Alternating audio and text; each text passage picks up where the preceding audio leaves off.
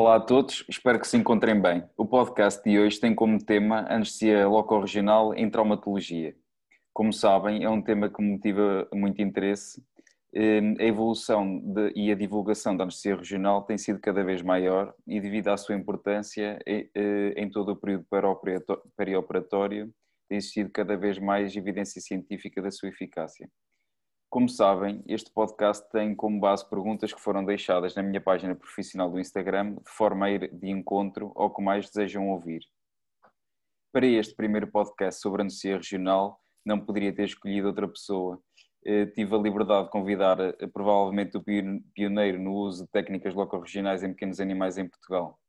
Então, o convidado de hoje é o Pedro Oliveira Pinto, que ele é licenciado em Medicina Veterinária pela UTAD em 1999, docente de Anestesiologia e Patologia Cirúrgica na Universidade de Vasco da Gama, em Coimbra desde 2002. É responsável pelo serviço de ortotraumatologia, neurocirurgia e anestesiologia do Hospital Veterinário Universitário de Coimbra. É orador e formador em cursos de anestesia veterinária da Universidade Autónoma de Barcelona e da Improve e atualmente é doutorando em Ciências Veterinárias do ICVAS Universidade do Porto, na área de regeneração óssea. As principais áreas de interesse não poderiam deixar de ser anestesia geral, anestesia loco-regional, cuidados intensivos, neurologia e neurocirurgia, ortopedia e traumatologia, entre outros. Então, eh, para começarmos propriamente com as perguntas, queria passar a palavra ao grande Pedro Olivério, eh, e antes de começar aqui a, a, a fazer as primeiras perguntas, uh, obrigado por, por, teres aceito o convite e por partilhares o, o teu grande conhecimento aqui com, com os nossos ouvintes. Ora, boa tarde, Zé Diogo. É, é, com muito gosto que aceitei o teu convite. Acho que tens feito um trabalho excepcional na, na promoção da anestesia veterinária e os, os teus podcasts são engraçadíssimos, é uma ideia ótima e difundir e, e chamar mais gente aqui para, para esta área maravilhosa que tem evoluído tanto nos últimos tempos e claro que só, só podia estar desde logo disponível para partilhar um bocado dessa, dessa paixão. Um... Muito obrigado. então, se, se concordares, vamos começar já com, com as perguntas, porque vamos? felizmente tivemos algumas e, e, sem dúvida que acho que vamos conseguir esclarecer alguns assuntos. E então, antes, para começarmos aqui a descomprimir um bocadinho, queria saber eh, como é que surgiu este teu interesse pela anestesia loco-regional. Olha, foi a grande pergunta. Uh, o interesse pela anestesia loco-regional eu acho que, que eu tive desde, desde sempre, desde que... Hum, que comecei a, a, o trabalho na, na, na, anestesia. Eu, desde cedo, como aluno, fui, muito, fui voluntário para, para o corpo auxiliar de alunos e, e, e, estava sempre que eu podia ir para a área da cirurgia. E muito a porta de entrada desse mundo, do mundo da cirurgia, passa pela anestesia. E eh, o primeiro momento onde, onde via que podia ser útil era, era no trabalho da anestesia. E a área da dor sempre foi algo que, me incentivou muita curiosidade. E, e uma questão que me coloquei desde logo é porque é que se utiliza tanta anestesia local e loco-regional uh, em pessoas. Vi os colegas de, de, grandes animais a basearem muito da sua analgesia na, na anestesia loco-regional e na altura praticamente não utilizavam era muito raro utilizar as técnicas de anestesia loco-regional nos pequenos animais. Isto estou a falar de uh, 90 e 1994, 95. Pois, pois, acredito. tipo ontem. e, e, e basicamente utilizávamos técnicas muito simples. E então incitei aí uma busca. Uh, comecei inicialmente a estudar e a buscar o conhecimento um bocado disperso que havia nos livros e a tentar, e a tentar replicar no, nos nossos casos. Claro que eh, tive situações ridículas de estar a pensar que aquele bloqueio ia ser suficiente e o animal despertar a meio e temos ali uma espécie de vergonha, mas a verdade é que isso colocou-me num, num, caminho de, de ir à, à, busca de mais. E por acaso tive a sorte de, de, de, conhecer a equipa de médicos de anestesia do, do Hospital Universitário de Coimbra, o atual CHUC, e que me, que me pediram a colaboração a mim e à Vasco da Gama, na altura, para anestesiar porcos para cursos de anestesia local regional de, de médicos anestesistas. E eu, na altura, fiquei super, super curioso de ver colocar os catéteres epidurais, os catéteres uh, no espaço subaracnoide, e mais tarde, com a, a neurolocalização, a eletrolocalização e a ecografia. Quando vi, vi, o primeiro curso de bloqueios loco-regionais ecoguiados, achei Ficaste maluco. uma área maravilhosa. e a partir daí uh, iniciei, consegui ter o meu primeiro ecógrafo e começar muito devagarinho alguns bloqueios.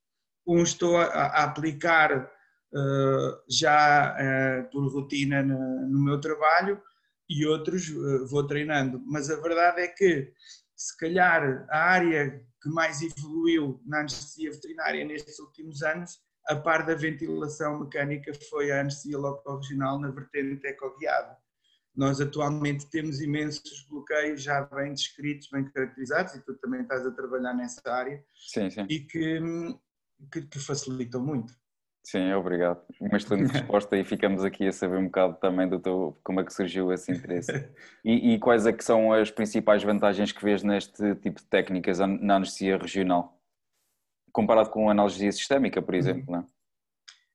A principal vantagem que eu vejo é que quando, quando a anestesia local regional funciona bem, funciona em pleno, temos uma boa analgesia, uma analgesia de qualidade, nós notamos que as intervenções intraoperatórias são mínimas. Ou seja, nós vamos fazer a cirurgia, praticamente não há resposta do, do, do animal ao estímulo cirúrgico, não precisamos de variar a profundidade anestésica, não precisamos de fazer resgates de dor, uh, conseguimos manter uh, o anestésico nos níveis mínimos para ter o animal a dormir e isso traduz-se para quem está no bloco numa paz, numa paz interior. Estamos todos focados no que é a cirurgia e hum, esses momentos de intervenção, de ter que parar a cirurgia, estar à espera que venha o bolo de fentanilo ou de remifentanilo e depois lidar com uma paragem respiratória, uma apneia, uma hipotensão,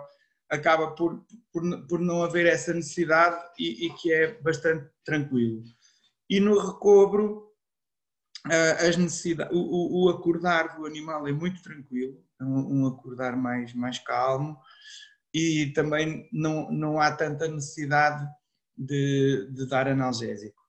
Essa, essa componente às vezes é mais difícil de nós avaliarmos um bocado porque as rotinas dentro dos hospitais estão tão formatadas para dar o analgésico àquela hora que às vezes o animal toma e se calhar não precisava ou não precisava sim, de uma sim. dose tão elevada, mas há estudos que dizem que, que sim, que utilizando anestesia local regional, o consumo de analgésico no pós-operatório diminui.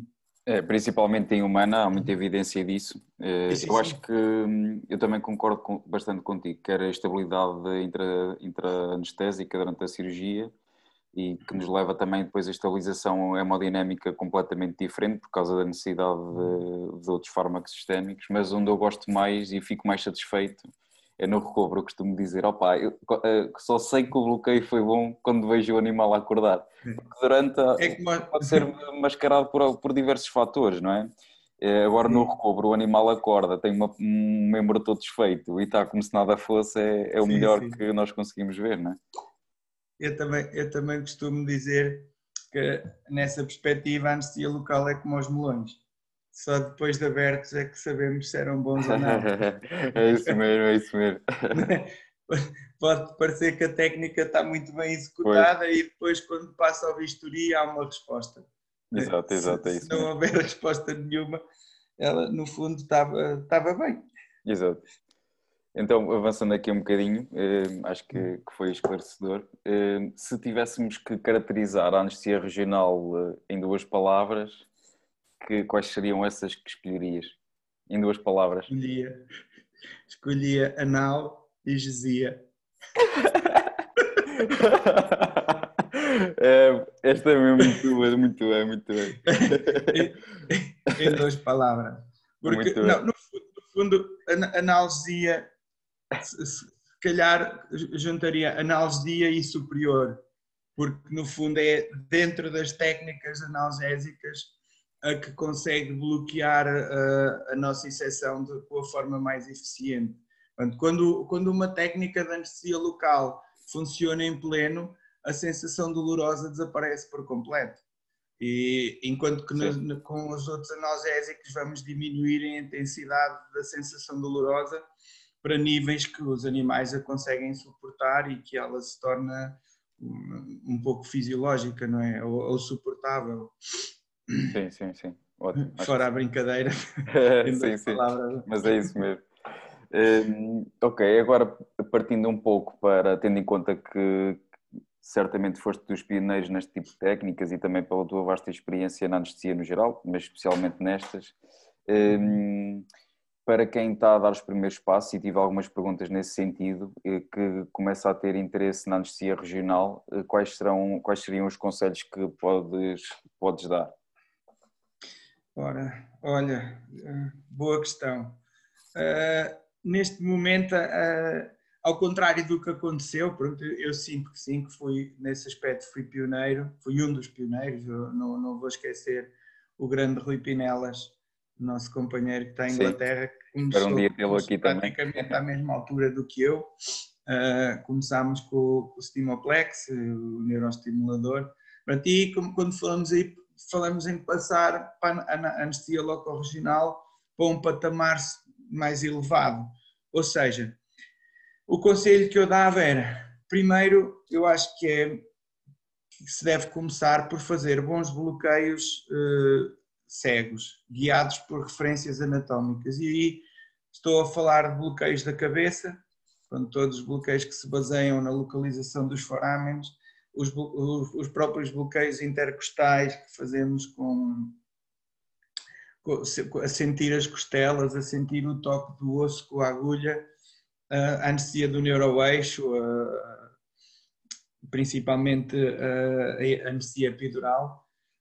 Pronto, e, quando, e, e para ter bom, bons resultados, para, para, ficar satisfeito com essas técnicas, fazer um curso uh, e treinar em cadáver é, é, é, é, essencial para, para, desenvolver bem e, e, sentir, ter a sensibilidade. Depois, utilizar os bons materiais.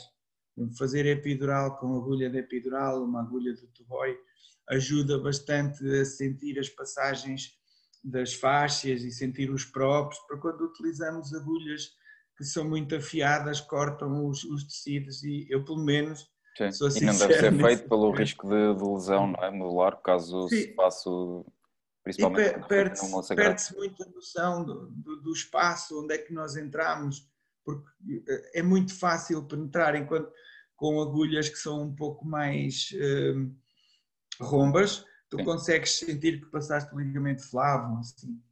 Uh, e passar para, para o, nível, o nível seguinte, antes de ir para o ecógrafo, que será se calhar atualmente o passo seguinte, não sei se, se uh, o, o eletrolocalizador seria, será o passo seguinte, provavelmente passávamos diretos para a ecografia, na minha perspectiva, mas a passagem para a ecografia, há aqui um salto na nossa vida que é começar a trabalhar com o ecógrafo, ter uh, a cuidado de trabalhar com o ecógrafo, principalmente nestas sondas lineares que, que o feixe é muito fininho, conseguir manter a agulha sempre visível na sonda nem sempre é fácil.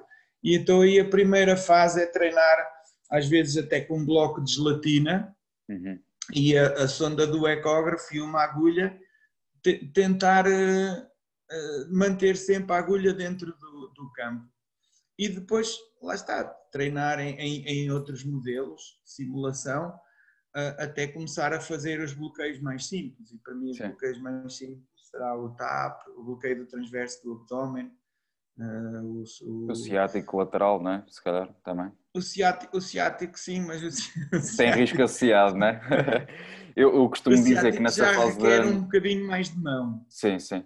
Eu costumo dizer nessa fase de transição, desculpa lá interromper-te, só por causa dessa parte, sim, sim. parte entre o neuroestimulador e a ecografia, existe evidência até em humana disso, que eles também uhum. nessa fase de transição fazem a utilização das duas coisas, ou seja, principalmente em nervos motores, né, que só pode ser feito nisso, com uhum. atividade motora, em que utilizam o ecógrafo e depois para confirmar que está tudo no sítio certo, tem a agulha em vez de fazerem com uma normal da ecografia ou uma espinhal que é o que normalmente utilizamos, uh, utilizam a neuroestimulação, emitem um estímulo para confirmar que efetivamente estão lá, então tem quase um double check e ajuda também um pouco nesse, nessa aprendizagem.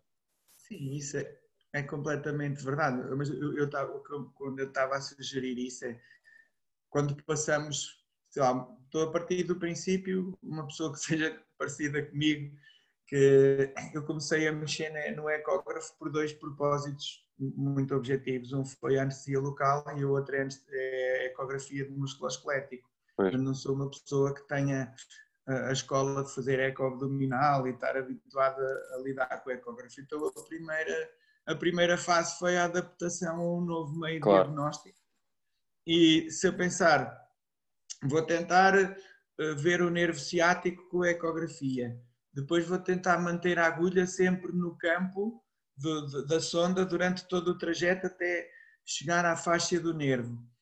E se eu pensar, vou fazer isso com uma agulha que tem mais um fio que está ligado ao pois. neuroestimulador e depois vamos estar a regular a intensidade e que vai dar choques elétricos, começa a ser, se calhar, muita, muita confusão para a cabeça Daí eu, eu dizer que, na minha opinião, se calhar começaria por um bloqueio mais simples, como o do transverso do abdômen, que se falhar um pouco a agulha de sítio também não vai ter assim uma consequência. O máximo que pode além. acontecer é não funcionar como pretendemos, não é? Sim, mal, Exato. mal não faz.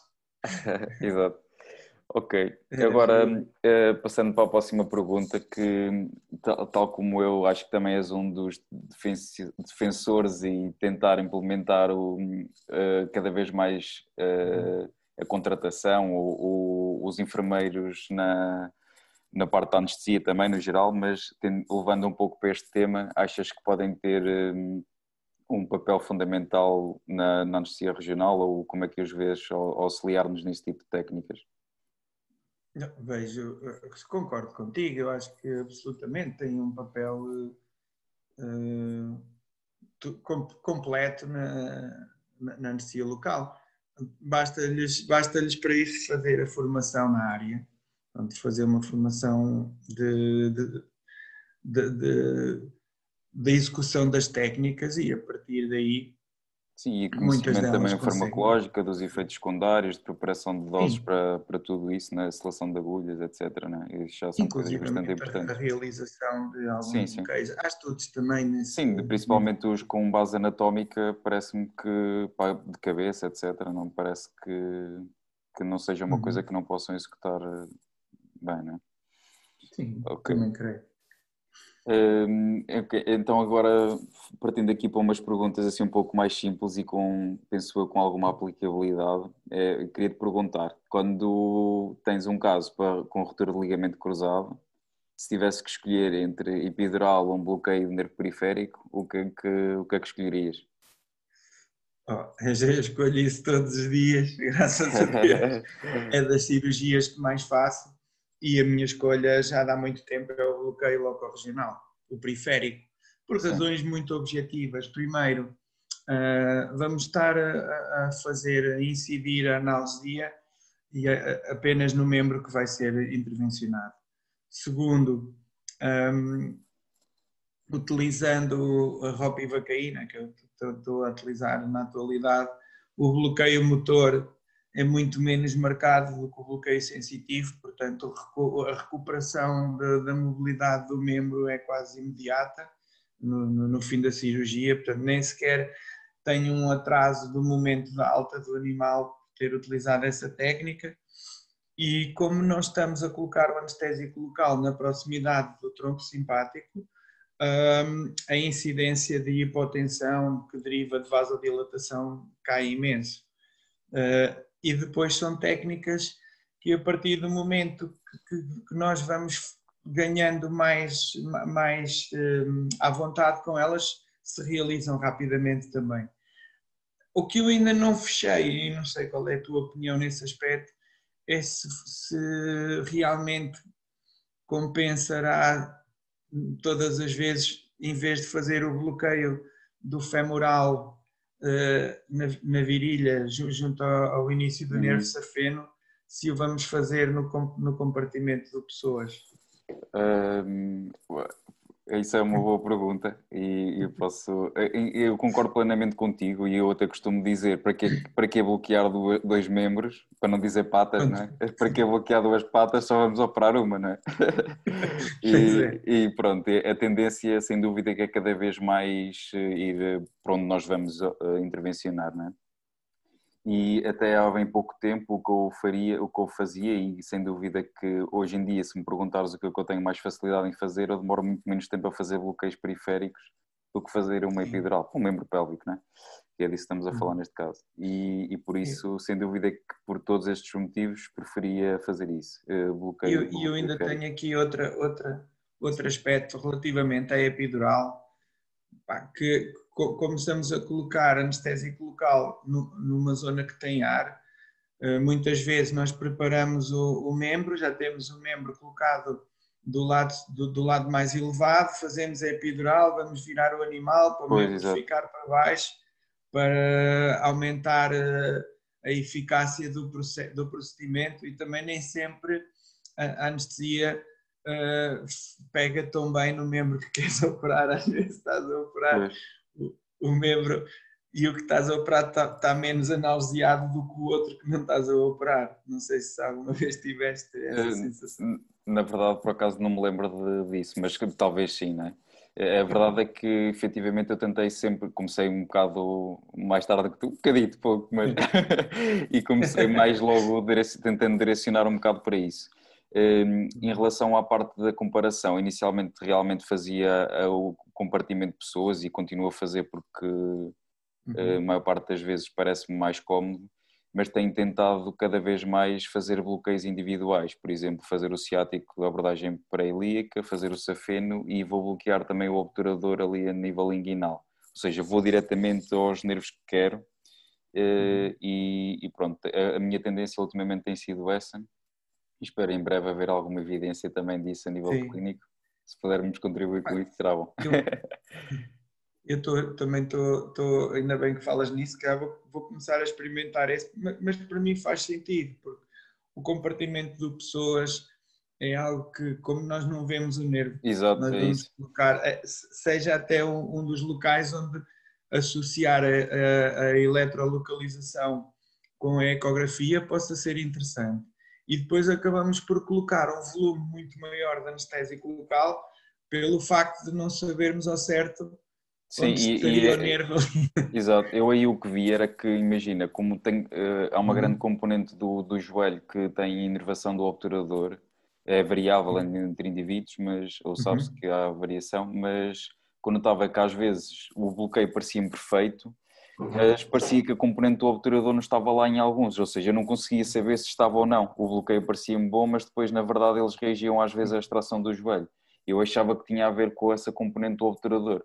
E desde que os comecei a bloquear individualmente, essa resposta deixou de ser tão variável. Ou seja, acontecia raramente, mas quando acontecia eu achava que não era, alguns casos não era por má execução minha, era porque na verdade estava, quer dizer, acaba por ser um bocadinho mais execução, mas porque estava se calhar um bocadinho mais cranial, porque não via o obturador e então estava era no músculo e não sabia se ia estar a apanhar ou não o obturador, não conseguia ter a certeza disso porque não via. É um bocado o que estás a dizer.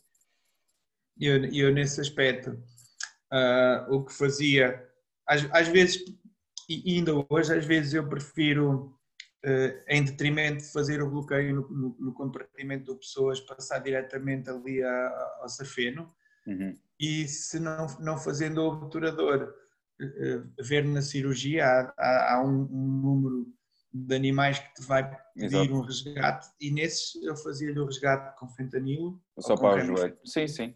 E normalmente é isso que é, quando estamos a explorar o joelho, a mexer no interior da articulação, a, fazer a distração do joelho, há, há uma, uma, uma reação ao momento cirúrgico. Mas quando passas para a TPLO, pois, pois aí já não. O do safeno e do ciático funciona sim, sim. e acaba por, hum, por complementar. Outro aspecto que, que em veterinária nós também sofremos com isso, né? que é a pressão do, do, dos donos dos animais. Nós, às vezes, para fazer uma epidural, nós para fazer uma epidural temos que cortar o pelo na região dorsal, que é algo que, que já não, nem sempre precisamos de fazer, eh, que não precisamos de fazer para fazer uma TPLO, por exemplo. E por vezes pode acontecer que o pelo nasça de cor diferente. Sim, pela, já tive casos, sim. Já tive casos complicação disso, grande. E para fazer o bloqueio do pessoas ilíaco também temos que cortar o, o, o pelo um mais, mais para cima. Uhum. Por isso às vezes uh, acabo por uh, quando vou fazer o bloqueio já não tenho a área preparada e opto por fazer ciático e safeno uhum. e se for preciso resgatar a dor fazemos com fentanil mas é uhum. é interessante como também vai evoluindo um bocadinho Sim, esta claro. maneira de pensar Ok, vou passar então à próxima pergunta, que acho que esta foi interessante e deu aqui um bocado de debate entre debate não, de conversa entre nós. A próxima é relativamente aos anestésicos locais que provavelmente mais comumente utilizamos em veterinária, que é a lidocaína e a bupivacaína, ou ropivacaína. Um, o, o que é que tens a dizer sobre eles? E houve aqui uma pergunta que é quando é que considerarias fazer uma mistura eh, entre eles? Excelente pergunta. Olha, a primeira já dei a resposta que atualmente a que utilizo mais é a ropivacaína, né? nem é a bupivacaína. A bupivacaína uh, difere da lidocaína e é muito semelhante à, à ropivacaína, mas diferem da a lidocaína tem um início de ação mais rápido, começa a fazer a, a, a analgesia mais rapidamente e tem uma duração de ação mais curta. Daí podemos falar dependendo do bloqueio, de começar a atuar em 5 ou 10 minutos, 15 no máximo, e se calhar prolongar-se por uma hora, uma hora e meia. Uh, pronto, isto pode variar a duração se, se juntarmos outros fármacos. Uh, por seu lado, a bupivacaína e a ropivacaína têm um início de ação que vai de 10 a 20 minutos, mas duração com anestesia cirúrgica de 4 a 6 horas e às vezes analgesia mais prolongada. Uh, um, daí, normalmente, o meu racional de selecionar uma da outra tem muito a ver com o que é que eu quero. Se eu quero analgesia momentânea na cirurgia, nós podemos optar pela lidocaína, que é mais rápida a começar e dura menos tempo. E isso acontece muito quando faço uh, procedimentos na cavidade oral, extração de dentes e limpeza, ou situações que vão ser pouco dolorosas e que, que, que no final da cirurgia, se houver ali uma, uma sensação de anestesia, o animal possa de alguma forma traumatizar a cara ou ficar mais inquieto. E aí prefiro optar pela lidocaína. Se eu quero, eh, para além da, da analgesia na cirurgia, quero analgesia do pós-operatório também, como em situações de traumatologia ou de cirurgia oncológica, aí a opção vai para a ropivacaína ou para a bupivacaína, que tem uma duração de ação mais longa e dão analgesia durante mais tempo. Portanto, eh, e nós até muitas vezes juntamos com outros fármacos, com vasoconstritores, para ter analgesia mais prolongada, que é, que é um dos objetivos.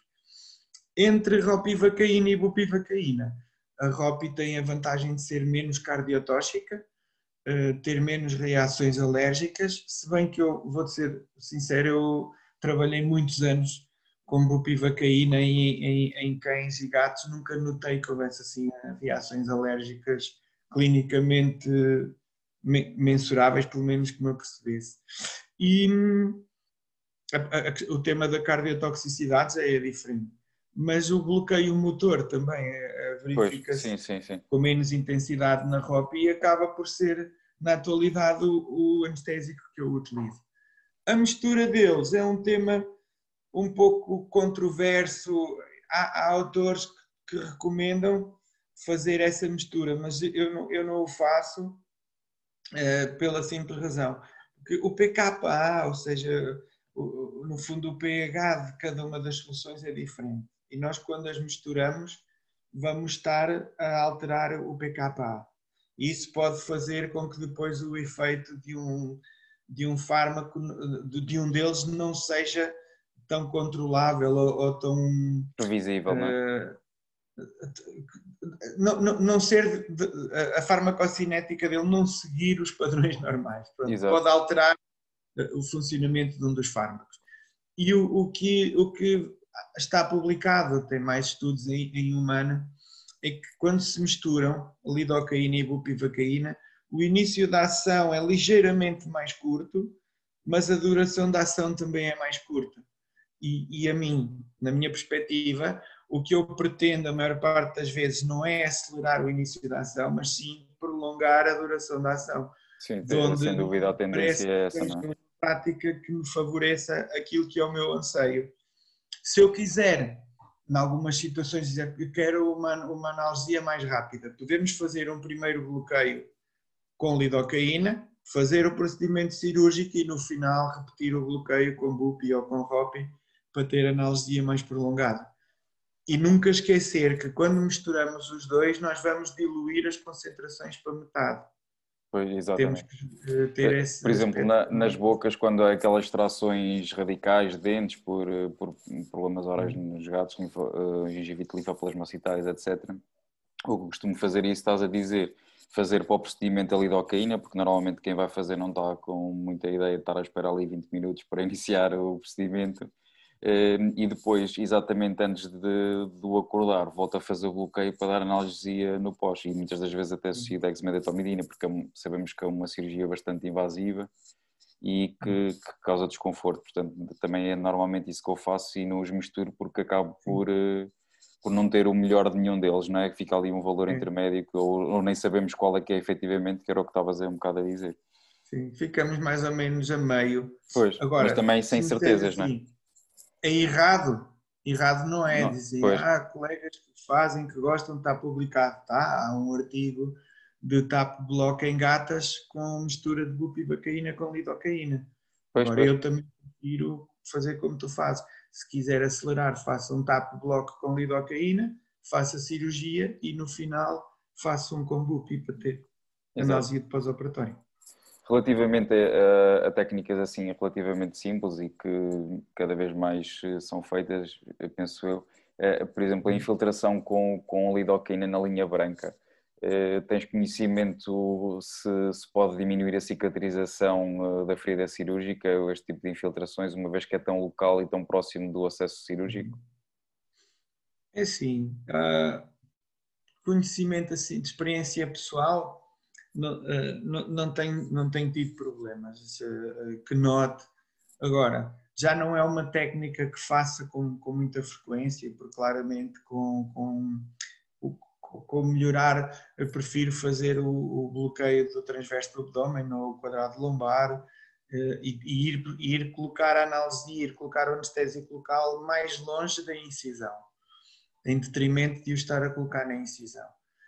Quando falamos de fazer a infiltração em linha, colocar o anestésico local, uh, há inclusivamente alguns colegas que não gostam, não, não uhum. se sentem confortáveis a estar a fazer a incisão e, e a sutura dos tecidos uh, em locais onde esteve o anestésico local. E isso prende-se muito pelo caráter vasodilatador que eles têm, nomeadamente a lidocaína, e que pode e que aumenta a hemorragia e aumenta o seroma, o edema de pós-operatório e, e, provavelmente isso também se pode traduzir em dificuldade ou em algum atraso de cicatrização.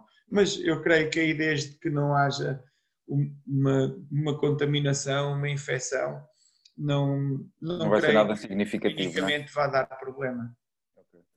Pronto, nós agora, até agora temos estado a falar só de mil maravilhas do, do anestesia regional, não é? Porque ambos somos fanáticos por isto, mas e acho que é uma pergunta pertinente, tendo em conta que só estamos a falar bem. Se consideras que quem começa a dar os primeiros passos, ou até mesmo quem já faz com alguma regularidade, se consideras que devemos ter em atenção algum dos efeitos secundários que consideras que seja muito importante? A toxicidade, mais neurotrauma por punção, quais é que achas que, que devemos ter mais atenção? Pronto, eu acho que eh, essa, essa pergunta é uma pergunta genial, porque no fundo, quando quando nós eh, nos sentimos à vontade, nos sentimos relaxados, baixamos a guarda. Exato. E sempre que baixamos a guarda, damos o flanco, o flanco ao acidente. E, e o, o, onde eu acho que isso é o exemplo, o expoente máximo é na anestesia volátil. A anestesia volátil é maravilhosa, é super prática, mas é, é perigosa. Claro. É vasodilatadora QB e, inclusivamente, às vezes um pequeno erro de, de, de, de sobredosagem da anestesia volátil pode, ser, pode ter consequências fatais. E não é por causa disso que deixamos de usar anestesia volátil. A anestesia local também assim é. Obviamente, há toxicidade do, do anestésico local e, desde logo, a primeira chamada de atenção e que devemos ter cuidado com isso são as doses máximas. As doses dos anestésicos locais não são feitas em função do peso para a sua eficácia. São feitas para evitarmos estar a dar aos animais doses que possam ser tóxicas e, e, e, ter, e ter nos animais toxicidade. Obviamente interessa a via da administração, ou seja, logo um, um segundo cuidado a ter sempre é fazer refluxo e ter a certeza que não estamos a fazer uma administração intravenosa, porque a anatomia nisso é muito matreira, ao lado de nervos à vasos. Exato, exato. Desde o primeiro ano da universidade que ouvimos falar disso. É? Depois há outros fatores, fatores que acelerem a absorção dos anestésicos eh, locais também podem favorecer uma absorção mais rápida e, neste caso, favorecer a toxicidade. E os, as principais toxicidades que apresenta tanto a bupivacaína como a ropivacaína e a lidocaína, já não se prendem tanto a reações alérgicas ou a reações locais dos tecidos, mas principalmente uh, toxicidade sobre o sistema nervoso e que, em alguns aspectos, são difíceis de nós avaliarmos, porque tu tens o animal já está pré-medicado, ou em sedação profunda, ou anestesiado, e nenhum, nenhum cão te vai dizer, oh, oh, Zé Diogo, sinto um sabor metálico na língua. Exato. Eu já tive um anestesista do humano a questionar-me isso. Olha, mas quando tu fazes uma epidural, como é que sabes se ele não vai ter vómitos ou se não está a ficar com, tipo, imagina, com sinais centrais, não é? Como é? Exato, ou sinais centrais, não é?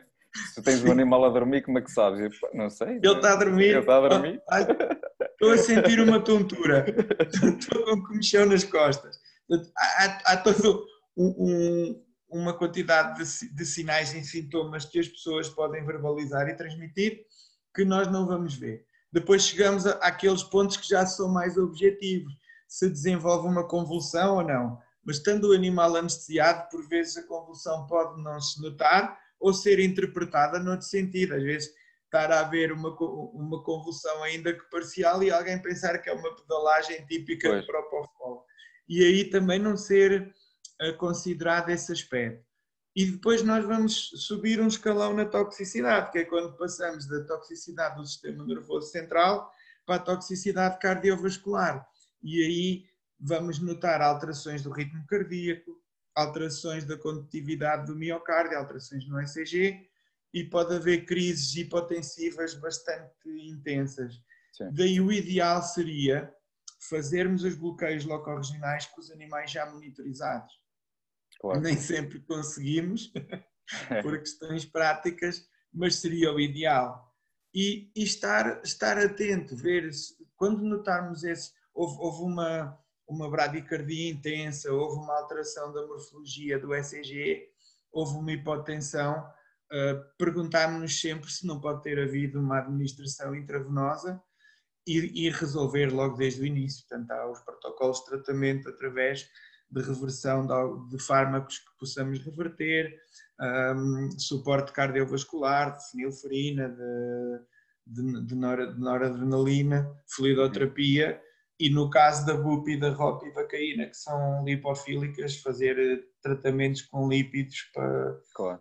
para retirar parte do anestésico local e reverter as situações. Portanto, muitas das vezes essas toxicidades sistémicas têm tratamento e se forem identificadas a tempo, conseguimos prevenir uh, a formação de acidentes. O outro aspecto que se calhar também estaria aqui em questão é, e ao estarmos próximo do nervo não podemos causar algum tipo de dano? Obviamente que sim. Daí a ecografia ser tão útil nesta situação, que nos permite estar a ver o nervo e estar a ver o local onde estamos a fazer o depósito anestésico local, e ainda que possamos pensar que, num caso de mais azar, a, administração ser intraneural dentro do nervo, é importante que ela não seja feita com pressão excessiva.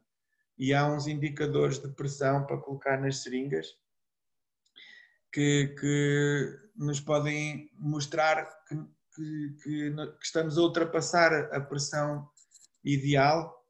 Eh, e no caso de fazer uma administração dentro do nervo com uma pressão excessiva, aí sim pode resultar em, em lesão irreversível para o nervo. Mas uh, uh, mesmo em humana, que estas técnicas são muito utilizadas, esse género de lesão é, é, é muito raro. Sim, sim. É muito raro. Ok, aqui uh, em modo de, de, encerramento aqui da nossa conversa, eu acho que nós tínhamos aqui conversa para, para umas horas, mas certamente haverá outras oportunidades para falarmos disto. E, e, mas queria terminar com, com, a tua, com a tua opinião e mais em tom de conselho, eh, que seria o que é que tens notado, o que é que consideras que tenha sido a evolução da anestesia veterinária, especialmente em Portugal, e se consideras que, que há espaço e necessidade de haver anestesistas veterinários, ou seja, de haver pessoas que se dediquem especialmente a isto, o que é que consideras e se tens algum conselho para esse tipo de pessoas? Portanto, são duas perguntas numa. A evolução da anestesia, desde que começaste até os dias de hoje, e os conselhos para as pessoas que querem fazer só anestesia e se há, se há espaço para elas no teu ponto de vista em Portugal. Eu acho que há, Zé. E, e obviamente acho não, ah, é preciso é abrir esses espaços. Eu, eu acho que o, o grande desafio que, que, a, que, a, anestesia veterinária em Portugal está a sofrer agora é ela própria a perceber-se que, que, que, que, saiu da adolescência, que é que há, é preciso criar dentro do, das clínicas, dentro dos hospitais, esses lugares. Assim. Este colega é o anestesista veterinário, vai fazer anestesia veterinária. Ele não é polivalente, ele é uma pessoa que está aqui, a, a quem toda a gente entrega a, a, vida do seu animal e que vai fazer anestesia. Ponto. Vai, vai uh, ocupar-se dessas tarefas. E eu creio que em Portugal, posso estar errado, mas poucos serão os sítios que, que têm essa essa valência comparando, comparando com, outro, com outras situações como o Reino Unido ou Estados Unidos ou e até a Espanha, não é? Quase, que ao lado e é totalmente diferente. Há, há, pouco tempo eu, eu, estava a falar com colegas espanhóis e eles diziam-me assim, pá, tu sabes de anestesia, não queres vir para a Espanha? Agora em Madrid não consigo contratar uma pessoa que faça anestesia, porque os que existem estão cheios de trabalho. E a questão não é que haja mais animais para operar em Espanha, o que se calhar já aconteceu lá foi esse shift de mentalidade uhum. em que uh, as pessoas querem ter um anestesista, querem estar a trabalhar com o, o, descanso de alguém que está a fazer um trabalho muito válido, muito especializado e que mantém aquele animal vivo. E eu acho que isso vai acontecer em Portugal, portanto, eu tenho quase a certeza, e eu acho que tu também. Sim, sim, é... e, e, sem dúvida que, que, tem sido uma das nossas, eu digo nossas porque acho que também é a mesma das nossas sim. batalhas, é, é, tentar haver cada vez mais, por, por, um lado tentando mostrar o que é que é a anestesia, não é? Que é muito mais do que fazer uma seleção, por exemplo, de fármacos, tem uma área de intervenção vasta e de conhecimento, e, e, mostrando isso às pessoas, quer a, a, aos profissionais, quer até aos próprios donos de hospitais, etc., para mostrar que efetivamente faz falta e é uma área interessantíssima e com, com muita área de crescimento, não é? É, é uma área, é uma área, é uma área fantástica e, e onde, onde, onde, tem havido colegas, tens um deles, um, com um trabalho excelente, o Ricardo, Sim. o Ricardo está, está na Escócia, o Ricardo Felisberto tem feito um trabalho excepcional, o Rui Pinelas, que está em Inglaterra, um trabalho muito bom, com, com várias publicações, o Amândio, no, no Hospital do Porto, tem feito um, um trabalho fantástico de anestesia, e entre outros, não quero estar a ser injusto, o Lénio, e, e, o, o, mas eu tenho notado que nos últimos tempos um, as técnicas anestésicas têm crescido muito e, e, hoje nós hoje temos um conhecimento muito maior do que é ventilação, do que é anestesia locorregional, de componente hemodinâmica, intravenosa, bloqueios uh, uh, relaxantes neuromusculares. Portanto, fazemos um conjunto de técnicas que tornam o processo de anestesia e de sedação muito mais seguro, muito mais seguro. Isso depois reflete-se no, no, no, tipo de cirurgia que se consegue fazer, cirurgias mais arriscadas, mais prolongadas e que eh, com uma redução da mortalidade da, e da, morbilidade, não é? Sim, sim. Eu reparei, eu reparei eh, no, no, no, último curso que estive a dar para, na Improve para enfermeiros, até referi isso, eh, a taxa de mortalidade de, de, de cão e gato do artigo de Broadbelt de 2007 a 2008 para a, a taxa que está agora eh, publicada no, no, no guideline da AHA de 2020 passou para metade. Pois, pois. De, de 0,4% para 0,2%, se, se não me falha a memória. Sim, sim, e, e, há um estudo que o Redondo, que o Inácio Redondo em Espanha está a fazer de uhum. mortalidade também, e ele hum, no espaço de 10 anos tem um crescimento brutal também, só em Espanha, só falando dos casos em Espanha, apesar de ele estar a fazer mundial, mas esse gráfico é tipo de 1, tal que tinham em gatos, por exemplo, a 0,6, pá, e uma coisa assim completamente diferente. Eu acho que tem a ver com isso, porque houve essa mudança de chip, sem dúvida, claro que equipamentos, motorização também, mas houve a introdução de pessoas efetivamente a, a fazer anestesia. E eu acho que isso é o que é fundamental para, para essas taxas de morbilidade baixarem e de mortalidade. E também os centros fazerem outro tipo de procedimentos e até a nível de gestão de blocos, etc. Eu acho que podemos fazer um trabalho muito interessante nessa área. Claro, é assim, por mais, os equipamentos são obviamente fundamentais claro. ajudam-nos muito o trabalho, mas a, pedra basilar, a pedra de toque é o anestesista, a pessoa que está a adequar o protocolo, a escolher os fármacos, a escolher, a escolher as técnicas, a tomar decisões constantemente, só que essas decisões muitas vezes são tomadas com, em base à informação que, que os monitores te dão, a informação que tu tiras do animal e depois, obviamente, se tu tiveres um, um ventilador bom consegues fazer um, um, trabalho bom. Se tiveres um ventilador excelente, consegues fazer um trabalho excelente. Exato. Mas o trabalho tem que ser teu, porque também podes fazer mau trabalho com qualquer equipa. Claro, claro, sem dúvida, sem dúvida. A mensagem que eu quero dar aos mais jovens é: esta área é uma área muito boa porque ela integra muitas áreas do conhecimento. Tu atualmente para seres um bom anestesista tens que perceber de cardiologia, de medicina interna, de, de ecografia, de, de anatomia muitíssimo, farmacologia é, é, é, aquela área que traz debaixo do claro. braço, passa pela analgesia, passa por técnicas, é, é fantástico. Sim, sim. Ok, acho que não houve maneira, não havia maneira melhor de encerrarmos aqui o nosso podcast. Queria mais uma vez agradecer-te por teres aceito o convite. Não.